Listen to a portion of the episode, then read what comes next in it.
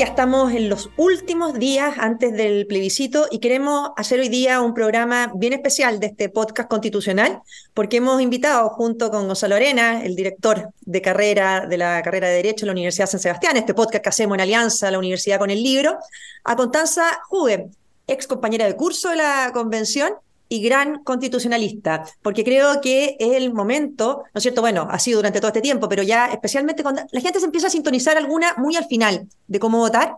Y la campaña de mm, El En Contra ha estado marcada por bastantes mentiras sobre el texto y por lo tanto queremos con una experta constitucionalista ir desvirtuando eh, muchas de esas. Así que te agradecemos, Constanza, que nos acompañes hoy día en este, en este podcast y quisiera quizás partir, porque vamos a analizar también un poco la, la campaña, pero quizás partir con los temas primero. Em, hay una ley que el otro día ya la vimos en televisión, ¿no es cierto?, que se discutía, pero con descaro, mintiendo lo que decía el texto de la propuesta, esta famosa ley Papitos Corazón, que a mucha gente tiene confundido, ¿no es cierto? Esta ley para que la gente sepa, es la que permite cuando no se pagan las deudas de pensiones de alimentos, es que el juez obligue a que se paguen con cargo a los ahorros previsionales del deudor de alimentos. Y algunos han dicho, en la izquierda, porque les conviene, ¿no es cierto?, decir que poco menos esa ley está en riesgo con el texto de la propuesta constitucional.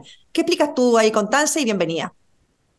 Muchas gracias, Marcela. Eh, muchas gracias por la, por la invitación. Un gusto estar nuevamente en este podcast contigo. Partimos, ¿verdad? Eh, este, creo que fueron los primeros podcasts y ahora estamos, estamos en el cierre, así que Así que eh, muy feliz de estar acá. Em, sí, o sea, esto lo partió el diputado Mirosevic, ¿se acuerdan? Hace, una, unas semanas atrás, y lo que se ha dicho de que la ley, comillas, papito corazón, eh, es, eh, podría ser inconstitucional, es falso, ¿ya? Y aquí o falta leer el texto o derechamente se está mintiendo y no se sabe bien cómo criticarlo, porque la propuesta es muy clara. ¿Qué es lo que asegura la propuesta de nueva constitución? Asegura la propiedad de los trabajadores sobre los ahorros previsionales. ¿Esto impide que se pueda retener parte de esos ahorros previsionales para pagar pensiones de alimento?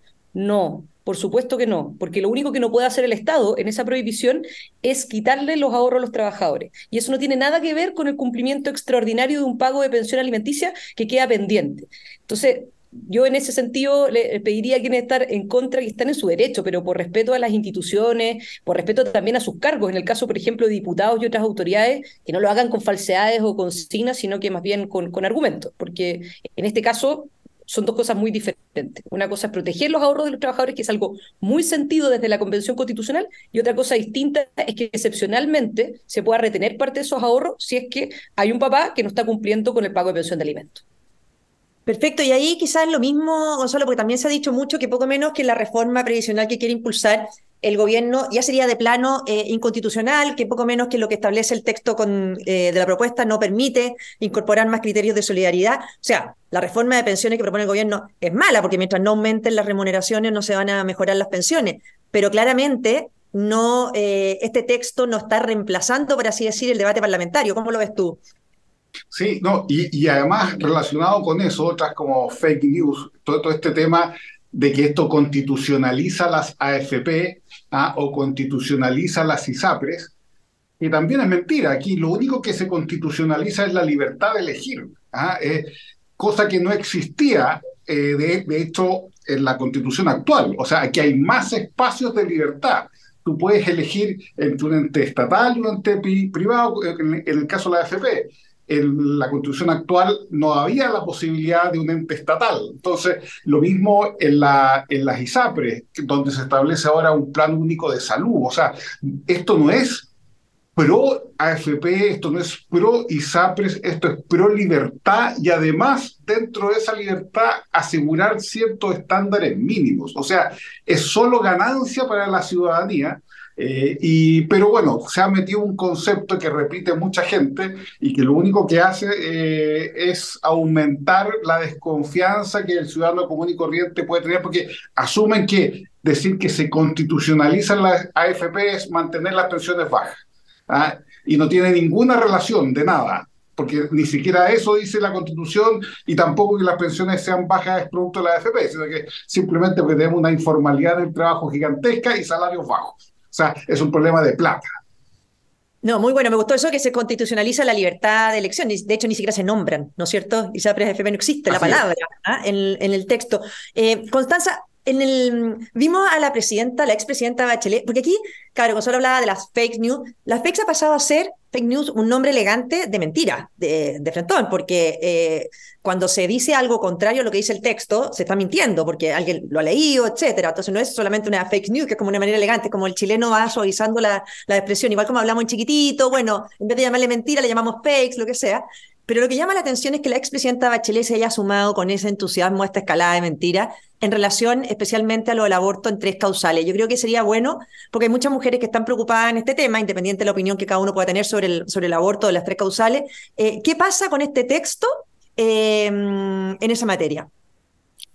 Sí, es bien lamentable que, personas que en la práctica, bueno, cumplió roles tan relevantes como el caso de la presidenta Bachelet, incurran este tipo de, de mentiras, porque de ahí te queda la duda, si es por ignorancia o si es derechamente mala fe o una mezcla entre ambas. Y eso no solamente lo hemos visto de la presidenta Bachelet, ahí me tocó un debate con Carolina Leitao, que es vocera de, del comando del En Contra, que no se había leído el texto. Entonces criticaba un, criticaba un punto decía esto va a ser así, esto va a ser así, y yo le pregunté, oye, ¿pero dónde está?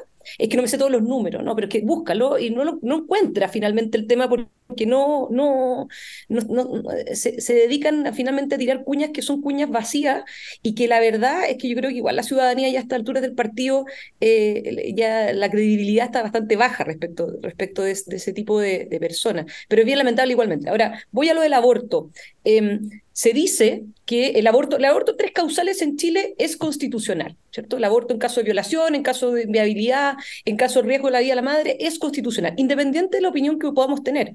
Yo estoy en contra del aborto, en cualquier causal, eh, en cualquier momento, de cualquier forma, pero no por estar en contra del aborto significa que voy a manosear un texto por conveniencia política de manera circunstancial. La realidad es que independiente de la postura que uno pueda tener, hoy el aborto en tres causales es legal, es constitucional y eso no cambia con la propuesta de nueva constitución.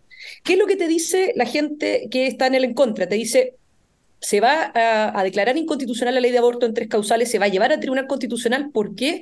Porque se cambió el qué por el quién. ¿Qué significa eso en la práctica? ¿Qué dice la constitución actual, vigente?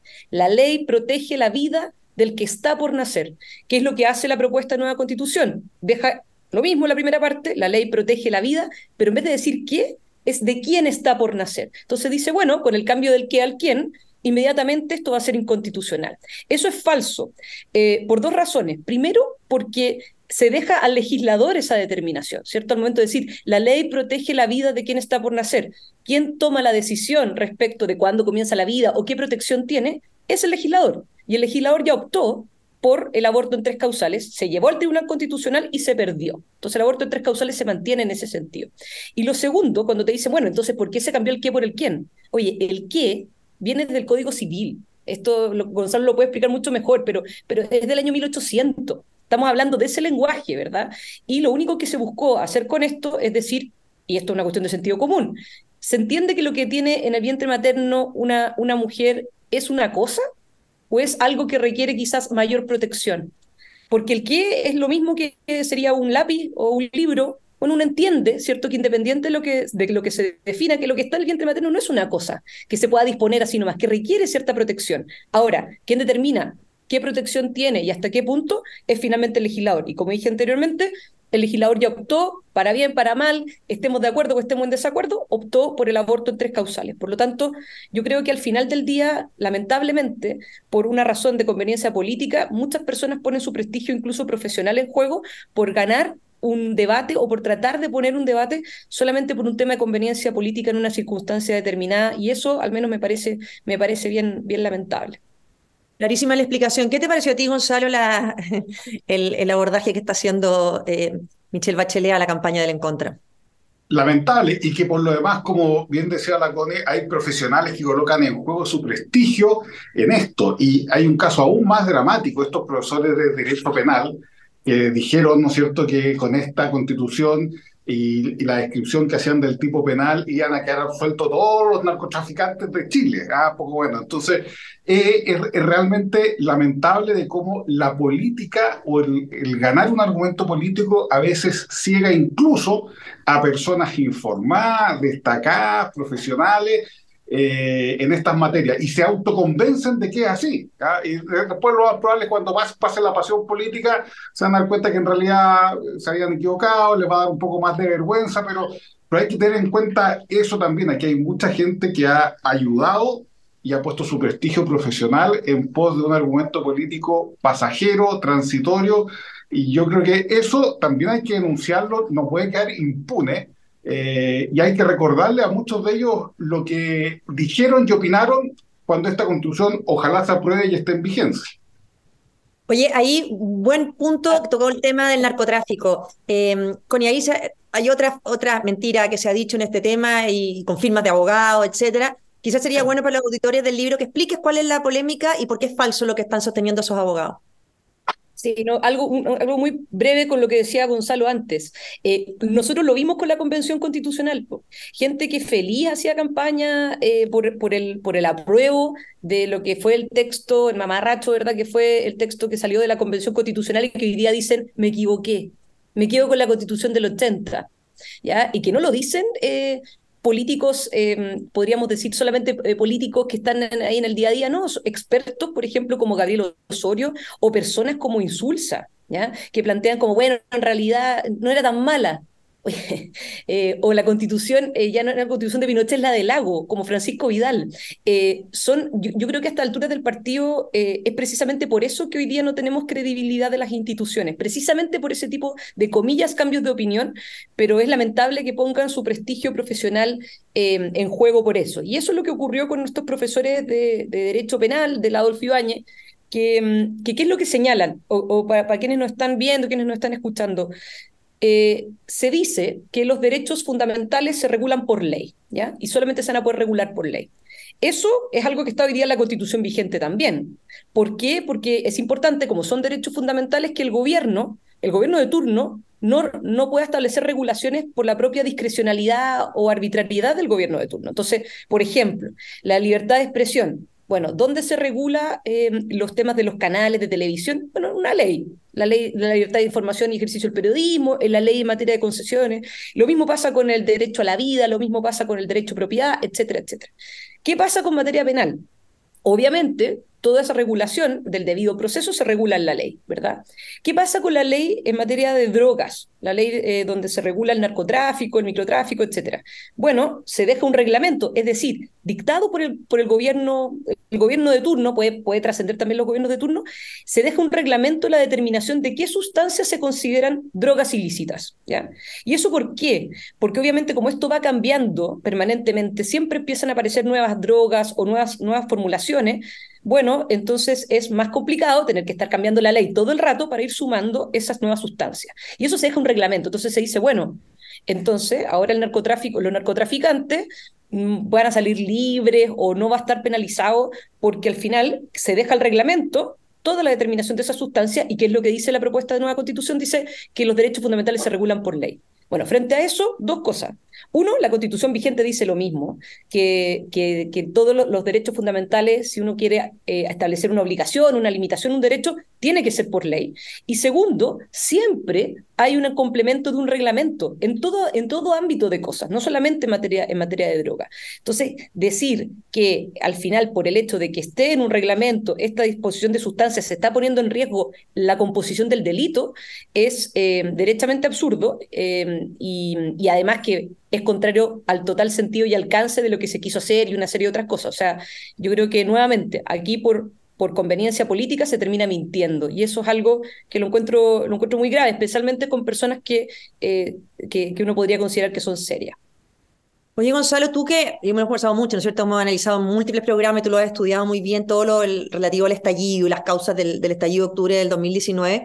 ¿Qué te pasa cuando, cuando uno escucha a el senador Insulza decir que se siente cómodo manteniendo la constitución actual? O sea, básicamente nos están diciendo a todos los chilenos que lo que ha pasado durante todos estos años era innecesario, eh, o diciéndonos, tranquilo, no ha pasado nada, todo vuelve a estar como antes, eh, sin medir toda la destrucción que hay en, en, el camino a este proceso. Entonces resulta que los que empujaron todo esto, que por la fuerza quisieron cambiar eh, la constitución, destruyeron instituciones, hoy día nos digan que en el fondo no, da lo mismo porque están recómodos con la constitución actual, eh, es un poco violento, ¿no? Sí, o sea, es un escándalo. derechamente, tan escandaloso como esa declaración pública que hicieron después de la protesta del 12 de noviembre, que fue uno de los días más violentos cuando llamaron como un paro general y dijeron que en conferencia de prensa todos los partidos de la exconcertación diciendo que eh, ya se había dado un proceso constituyente de hecho ¿ah? eh, y que el pueblo de Chile ya había decidido. Eh, yo creo que todas esas declaraciones y sumado a lo que está ocurriendo ahora, tarde o temprano, la gente va a tener que conectarlo y decir que aquí hay una hipocresía política ya gigantesca, ¿ah? en el sentido de que se sumó o se llevó al país a cerca de cuatro años de inestabilidad institucional, para después del final de esos cuatro años decir que en realidad el problema no era que la constitución fuera democrática o no, sino que el problema de fondo era que no era una constitución de izquierda como ellos querían. ¿ah? O sea, no era la constitución ideológica que buscaban. O sea, esto no es un tema pensando en el país, no es un tema pensando en ampliar la democracia, en fortalecer la legitimidad de las instituciones. No, aquí el, tema de fondo es, es que no es la que nosotros queremos, punto. ¿Ah? Eh, y yo creo que eso igual sirve para demostrar cuál es la verdadera intencionalidad política que hay detrás y la ideología extrema que tiene hoy día la izquierda radical que maneja lo que es eh, el gobierno. O sea, aquí nunca el problema fue legitimidad origen de la constitución del 80, nunca fue que fuera poco democrática, nunca fue, ¿no es cierto?, que no diera espacios de libertad, nunca fue que no fuera social de derecho, no, aquí el tema fue que no era ideológicamente de izquierda como ellos querían. y eso es lamentable, pero es un hecho que va a tomar tiempo que la gente lo asuma y, haga la conexión, pero tarde o temprano se, se va a imponer como quizás la gran hipocresía de estos cuatro años. Oye, Connie, nosotros en la, convención lo vivimos, ¿no es cierto? Nosotros sabemos que la constitución actual no les gusta, que no están cómodos con la constitución actual, que van a hacer cualquier cosa por cambiarla y volver a insistir en el proyecto refundacional, porque ellos no abandonan su idea y aunque se demoren, em, aunque se demoren, van a insistir. El otro día leía, no sé si era en Twitter o algo, pero que era muy bueno, decía, los mismos que dicen que se va a acabar el proceso si gana el en contra son los que dijeron que iba a haber un solo eh, retiro, ¿no es cierto? Y aseguraban y aseguraban que iba a haber solo un retiro de la, de la FP. Entonces, eh, ¿Qué pasa al día siguiente eh, de este plebiscito eh, si, gana el, si gana el en contra? Porque a mí me cuesta entender que personas que quieren terminar este proceso, que personas que en el fondo comparten el contenido de la constitución actual y de la propuesta, estén votando igual que el presidente Boric, igual que el gobierno en esta materia. ¿Por qué crees tú que hay esa, esa confusión? Yo creo que hay harto hastío, eh, harto hastío respecto al tema constitucional, que eso es entendible. Hay mucha gente también que, que no quería un nuevo proceso, eh, y, me incluyo, incluyo también a la Marcela, eh, no, sé Gonzalo, pero, pero que no queríamos una nueva eh, convención o, como, se llamara, que estos cambios se hicieran en el Congreso, y eso uno lo entiende. Uno se pone en ese, lugar y, lo entiende, pero, pero la realidad es que eso ya pasó y frente a la decisión que tenemos por delante, a mí también me cuesta comprenderlo, porque hay dos grandes cosas que yo creo que, que al final eh, debieran para esas, para esas personas ser el estímulo central para votar a favor. La primera es de que precisamente no les creemos, no les creemos a la izquierda que, que va a cerrar el proceso esta declaración asegurando que hoy no están en las condiciones para un tercer proceso. Fíjate que dice hoy no están las condiciones para un tercer proceso. Pero ¿alguien les puede creer después de todo lo que ocurrió estos últimos años? Yo creo que evidentemente que no, o sea, sería de una ingenuidad inaceptable, eh, de una negligencia tremenda creerles. Entonces, claro, quizá el 18 de diciembre no van, a, no van a iniciar un tercer proceso, pero el próximo año presentar reformas constitucionales con un quórum bajo de reformas constitucionales igual es un tercer proceso. Quizás no lo van a hacer a través de una asamblea constituyente al principio, pero lo van a hacer a través de reformas constitucionales. Y vamos a seguir con este loop de manera, de manera permanente. Lo segundo, eh, y, quizás una de las grandes razones es que uno tiene que mirar el voto del 17 de diciembre y decir cuál de estas dos propuestas te da más estabilidad. Y objetivamente te da más estabilidad la propuesta nueva. ¿Por qué? Porque para reformarla se requiere más consenso, se requiere más votos. Y por lo tanto va a ser más difícil de reformar en el corto plazo que la constitución vigente. Y lo tercero es que los cambios al sistema político, que puede ser poco sexy, puede ser el, menos, el, tema como menos, menos discutido, es el tema central, es el motor del auto Y el motor del auto hoy día no funciona en Chile hace mucho tiempo, precisamente porque tenemos un mal sistema político, malas combinaciones. Y esta propuesta lo que hace es bajar el número de diputados, establecer un umbral del 5%, con lo que vas a pasar de 21 partidos políticos, según una simulación del CEP, a 10 partidos políticos, donde además vas a bajar la magnitud de los distritos, lo que significa que vas a atender a una lógica más mayoritaria, con mayor consenso, y eso le va a dar más estabilidad al país y a las instituciones. Eh, y eso es algo que si uno se pone a pensar, y creo que cualquier persona seria lo puede, lo puede analizar, de decir, mire, ¿esto lo harán los parlamentarios? ¿Los parlamentarios van a hacer estas reformas? ¿Van a bajar el número de diputados? ¿Van a establecer un umbral del 5%? Yo creo que los propios diputados te dicen que no. Entonces yo creo que es una buena oportunidad como para poder corregir temas que, que, son, que son importantes, como el quórum de reforma y el tema del sistema político, eh, porque eso te va a dar más estabilidad y la probabilidad de cerrar el proceso es infinitamente más alta. Oye, Gonzalo, eh, bueno, aparte de esta clara explicación de la, de la Connie, igual uno le da como, eh, no sé, obviamente que uno no les cree, ¿cómo va a ser creíble que pasen de, de, décadas, ¿no es cierto?, criticando esta constitución a que ahora hagan campaña por mantenerla? Eh, que celebren si en un programa de televisión les va bien ¿ah? a la defensa de la constitución actual. Eh, entonces, encuentro que basta mirar eso para darse cuenta que, que, es mentira, que no, la vayan a, que no la vayan a cambiar si no les gusta. Y, además, otro tema, todo eso, eh, todo ese apoyo a la constitución actual, etcétera, ¿cómo no va a llevar a cuestionarse a aquella gente de centro derecha que hoy día dice que va a votar en contra?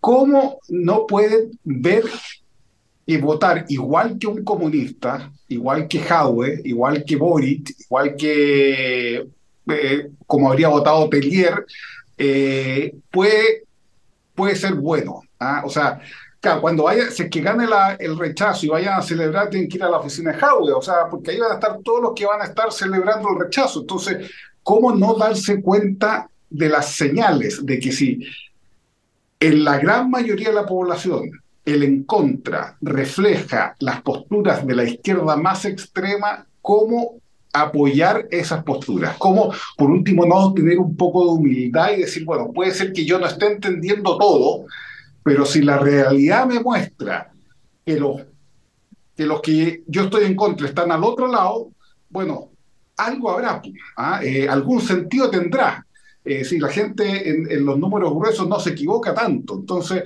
eh, a, todas esas personas, más que eh, que uno empieza a creer ya que se están dando una especie como de gustito político, que, que, que crear un partido político distinto, o simplemente quieren hacerse una especie como de influencer o, un intelectual distinto, o sea, todos esos son proyectos personales, porque ninguno de ellos está pensando en lo que es el país después del 17 de diciembre, que como dice la Connie, es esta constitución, este proyecto nuevo, es el que le va a dar más fortaleza institucional. Si se rechaza, vamos a seguir con este pato cojo ¿ah? o con esta constitución lleno de agujeros que no nos va a dar ninguna certeza y ninguna fortaleza.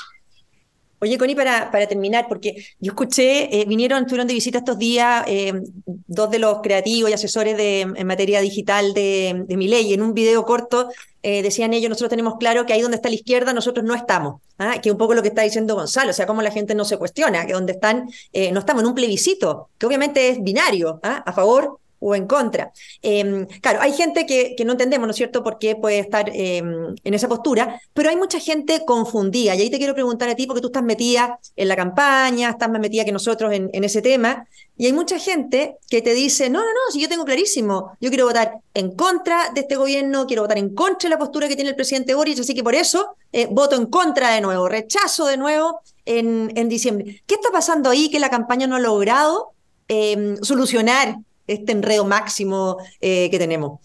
¿O cómo se va a arreglar estos últimos días y ya con esto terminamos? Sí, yo creo que al final el tema del debate por, por los contenidos propiamente tal se dan, eh, se dan ahí, en esa, en esa lógica, en el debate. Pero hoy día, claro, hay una confusión con respecto también a, a los mensajes que se entregan y es entendible, tomando en consideración además de que la postura fue muy distinta en el plebiscito, en el plebiscito pasado, ¿cierto? Pero la, la firme es que esta cuestión es súper es súper simple. O sea, si, si Boric está en contra, Chile vota a favor.